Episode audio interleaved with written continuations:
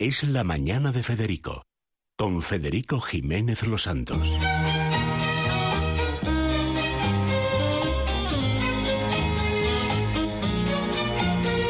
Retiens la nuit pour nous deux jusqu'à la fin du monde. Retiens la nuit pour nos cœurs dans sa course vagabonde. Serre-moi fort contre ton corps. Il faut qu'à l'heure des folies, le grand amour Bueno, revient le jour. sabe la mía. Vamos a ver. Tú no sabes que esta mujer tiene un problema. Mejor dicho, tiene una solución o varias para un problema, que es que tiene el síndrome de la reforma. Sí. No. Sí, sí. O sea, ella, Ay, ella problema. pues. cuando, ¿Es un cuando problema? son seis meses sin hacer una reforma en casa, le falta algo. Y si lleva un año, hay que ingresarla con un síndrome de deprivación inmobiliaria. Pero que diga O que es un problema la redactora jefe de decoración y la encargada del suplemento Telva Casa me llama mucho la Porque atención. vela por el bienestar familiar, pero es igual, es un caso perdido. O sea, hay que atenderla y hay que darle lo mínimo. Y es más, yo, eh, ojeando el suplemento esta mañana, pues tenéis dos o tres reportajes de estos que nos gusta mucho mirar de la casa de una interiorista, en este caso, también de una pareja que vive en el centro de Madrid, que han hecho además un estilo completamente rústico que sorprende mucho en una residencia en el centro. Y yo pensaba, eh, si vengo, si, si ofrezco mi casa para que hagáis un reportaje, me haréis rozas, ¿no? Porque yo entonces, si no, A no él quiero. le gusta, le gusta el ruido, romper ladrillos, cosas. Hombre, que es una pisada de, de cal en el suelo, si Claro, no. claro.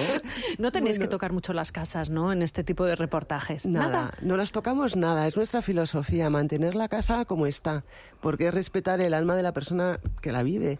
Y entonces es una casa auténtica. Hay otros medios que sí que hacen una auténtica mudanza con, con Bueno, cada casa, pero bueno. nosotros no, no, no. ¿Mm? Respetamos Te al cuento, máximo. eh, y Sí. como te dejaste, como te dejé, te viste. Es verdad. Bueno, claro, el estilismo sí, El también. estilismo, Nosotros que hacemos eso- mucho estilismo, claro, eso, claro, eso de, de- claro. de moda. eso ¿Y cómo surgen estos reportajes? ¿Sois vosotros los que os ponéis en contacto con la gente o os llega, he visto una casa maravillosa, hay unas personas, muchas de ellas son showroom también, es verdad, que son personas que están exhibiendo eh, pues su trabajo a través de esas paredes, es el caso Claro. de, de la gente que se dedica a la decoración, ¿no? Bueno, depende. Hay veces que nosotros pues nos interesa un interiorista en particular o una interiorista en particular, entonces pues le llamamos a ver si nos quiere dejar su casa, vamos, lo producimos y lo publicamos. En otras ocasiones pues es un fotógrafo o una estilista de decoración quien nos ofrece una casa porque eh, pues ha estado en esta casa y le ha gustado y le ha preguntado a los dueños si nos la dejan y entonces pues pues pues la publicamos. Es decir, que también los interioristas a veces se sorprenden de lo que alguien ha hecho con su casa. Pues sí, es que la casa es eh, lo que vive, o sea, es- demuestra la personalidad de quien la vive. Y un interiorista yo creo que es alguien que te ayuda muchísimo, que además hoy día está muy bien valorado y mucho más valorado que antes, porque antes los interioristas era algo como muy de la de una élite. Y hoy día no, un, un interiorista contrataron a un decorador es, es eh, fenomenal, es comodísimo y es una persona que realmente está preparada para hacerte una obra en una casa y que sabe del tema, lo cual es, eh, para mucha gente que no sabe ni por dónde empezar, es de una enorme ayuda. Y no solo en la decoración, sino también en lo que es toda cuestión de obra, Claro. cuestión de remates, Los cuestión muebles. de...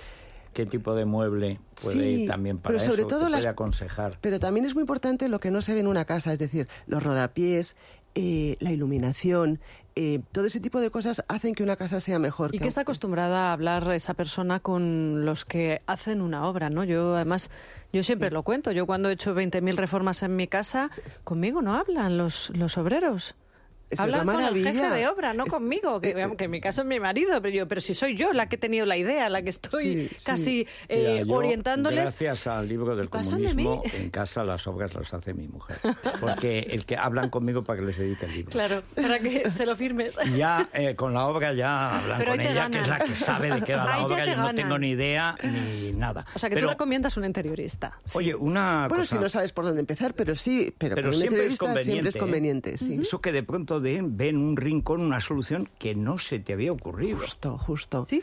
Un Ese tabique- metro cuadrado sí. tonto. Sí. Y dice, anda. Sí. pero sí es verdad. Sí. Y ellos lo ven. Sí, ellos lo ven y tú no lo ves porque tienen, están educados, o sea, han estudiado para eso y saben de eso, les interesa eso y les apasiona, porque un interiorista también yo creo que es una persona bastante vocacional Claro. y gran psicólogo. No, y que tiene, También. que tiene el don también de venderte lo que tú quieres comprar. Sí, Que más sí. o menos te ve venir. Sí. Y si a este le Sí. gustaría hay una escalera de esta manera. Y Sí, te ve, ¿no? sí, son grandes psicólogos, no solo porque saben lo que quiere el cliente, sino porque los clientes son personas muy complicadas que tienen una idea que a lo, a lo mejor les cuesta transmitirla. Sí. El otro día hablaba con una arquitecta que tenía mucha gracia, que le preguntaba por las redes sociales y todo lo, si las consultaba mucho y me dice, pues mira, yo no soy muy de redes sociales, pero ahora mismo estoy día en Pinterest, porque mis clientes vienen con 300 ejemplos de Pinterest.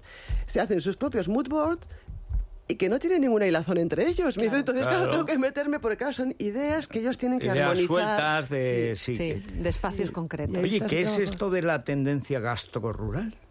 La tendencia gastrorural es que está muy de moda irte a sitios perdidos del mundo para comer fenomenal. Es decir, el restaurante se ha convertido en el destino del viaje.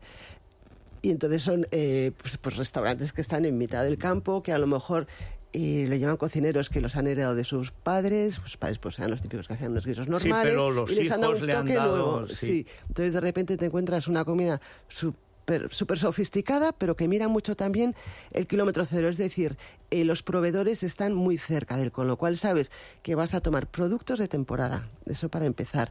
Eh, que sabes de dónde vienen. Eh, y luego que tiene una cocina eh, basada en, eh, como se dijera, por la tradición, pero con un toque distinto. Luego hay restaurantes de, de gastronomía rural como es eh, Echevarri, que se, se ha convertido en un número uno mundial. O sea, es como imposible reservar mesa en Echevarri. De hecho, tiene un día preciso para, eh, para que tú entres en Internet, o sea, un día preciso y una hora precisa para que tú reserves mesa, solo ese día. Y tiene, vamos, listas de espera de cuatro meses de... Bueno, ahí lo ideal estoy pensando en Albarracín, cuando hemos estado en Casa de Santiago, que además se come maravillosamente. Las migas con uvas. Y además, Mm. eh, y el chorro, que es otro, que ese sí es restaurante, el otro es hotel, Sí. esos mini hoteles. Sí, también. Es que muchos combinan Bueno, hotel, ¿dónde restaurante, estuvieron? sí. De luna de miel, Felipe y Leticia. Sí. Primer Borbón desde Carlos III que sigue con la misma. O sea, que esa cocina es salvífica. O sea, Casa de Santiago. Estuvieron allí y ahí lo tienes. O sea, ¿quién iba a pensar, hijo de Juan Carlos? Que, pues yo creo que es Albarracín. Pero las migas con uvas Madre del mía. chorro. Y en mi pueblo ahora, por estas cosas ya, como somos tan modernos en Orihuela del Tremedal, entonces ahí tenemos un peruano que hace una cocina estupenda. ¿En serio? En serio. Chifa. Allí ¿no? en la plaza. Esa mezcla, ¿no? Peruana. hecho lo que dices, cosas de allí, Sí, pero con un toque, digamos, más internacional, sin ser una de esas cosas, porque tú le das, eh, no sé, el ceviche a uno de Orihuela del Tremedal. Y salvo que haya viajado, así el primer golpe no es a favor.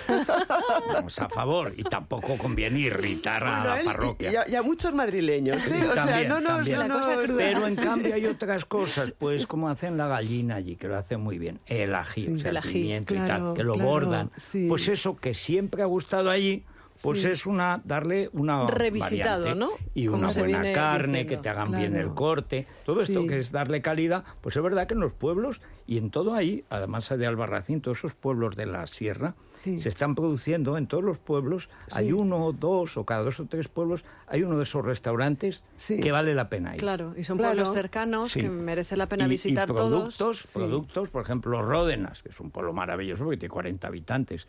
El queso de oveja de Ródenas es antológico. Ahora tienes que saber a qué hora vas y cuándo está a la venta el queso. Porque Claro. la- las vacas están allí y las ovejas, Sí. pero el queso no siempre está. No siempre está. Bueno, y yo creo que para terminar, Isabela, las tendencias decorativas, ¿a qué tenemos que aspirar? Porque vaya evolución que estamos viviendo recientemente en el mundo de la decoración. Hemos pasado de las paredes color tabaco a algo absolutamente aséptico y casas que parecen prácticamente quirófanos, ¿verdad?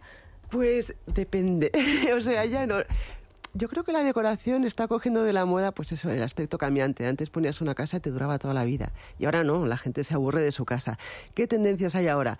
Pues así muy marcadas, la vuelta del papel pintado es clarísima, pero no solo del papel pintado, sino de, bueno, para gente que tiene un poco de dinero, pues poner papeles pintados, que dan muchísima personalidad, que son papeles que ocupan una pared y representan escenas, escenas particulares, animales, eh, selvas, suelen estar pintados a mano y es algo como muy, muy, muy especial. Eso, pero luego por otro lado tenemos lo que decíamos antes, la, la llegada a la ciudad de, de la decoración rural, o sea, incorporar de repente un lavadero de piedra, que antes era impensable, las mesas tocineras en, en mitad del barrio de Justicia, ¿sabes? Una mesa tocinera como mesa de comedor, que antes estaba en la casa del pueblo y como relegado, pues ahora tiene como mucha importancia. Mientras no pongan el trillo, El trillo de debajo, debajo del cristal. Ya, no, Yo no es que lo he trillado con mi padre y cada vez que veo eso digo, se va a romper el cristal y nos vamos a hacer daño con el trillo, porque esas piedras sí. cortan como cuchillos. Sí, sí, sí. Pero, pero, y los, y, y que no vuelvan, por favor, las ruedas de carro. No. Las ruedas de carro. Ni la tinaja. paredes. No, no, no, no, la tinaja está viendo en Villatinaja. ¿Dónde está? No, por favor. Bueno, luego otra cosa, antes de terminar. Por otra parte está también la decoración muy, muy, muy sofisticada. Hay un, un- unos eh, decoradores eh, milaneses que se llaman Dimor Studio, que ahora mismo son en Europa lo máximo. Y es un clasicismo, pero muy, muy sofisticado y como con cierto toque palaciego, que también están pegando muy, muy Eso es fuerte. muy italiano, ¿eh? Sí, sí. Bueno, sí. y veo que tienes un cazachollos que te Ah, ayuda sí. a comprar deco Sí. por internet. Eso está genial, sí. Y ese te orienta, porque ahí sí que hay, hay cada trampa que tremenda, ¿no? Te explica todos los pasos para encontrar un chollo en Internet. Entonces, primero te, te explica el proceso. En fin, tú primero te tienes que informar porque tú no sabes muy bien lo que es bueno y lo que no es bueno. Y aparte de eso, hay, bueno, hay que decir que todas las décadas, la decoración de las décadas del siglo XX están súper de moda, siguen de moda, llevan muchos años de moda, pero no mueren. Entonces, él lo que te recomienda primero es ir a una serie de webs donde te ofrecen todo al precio normal de venta, que es bastante caro. Tú ahí te informas, ves el estilo que quieres, ves la época. A partir de ahí, ¿a dónde vas? O a las subastas que hay por internet, A todo colección.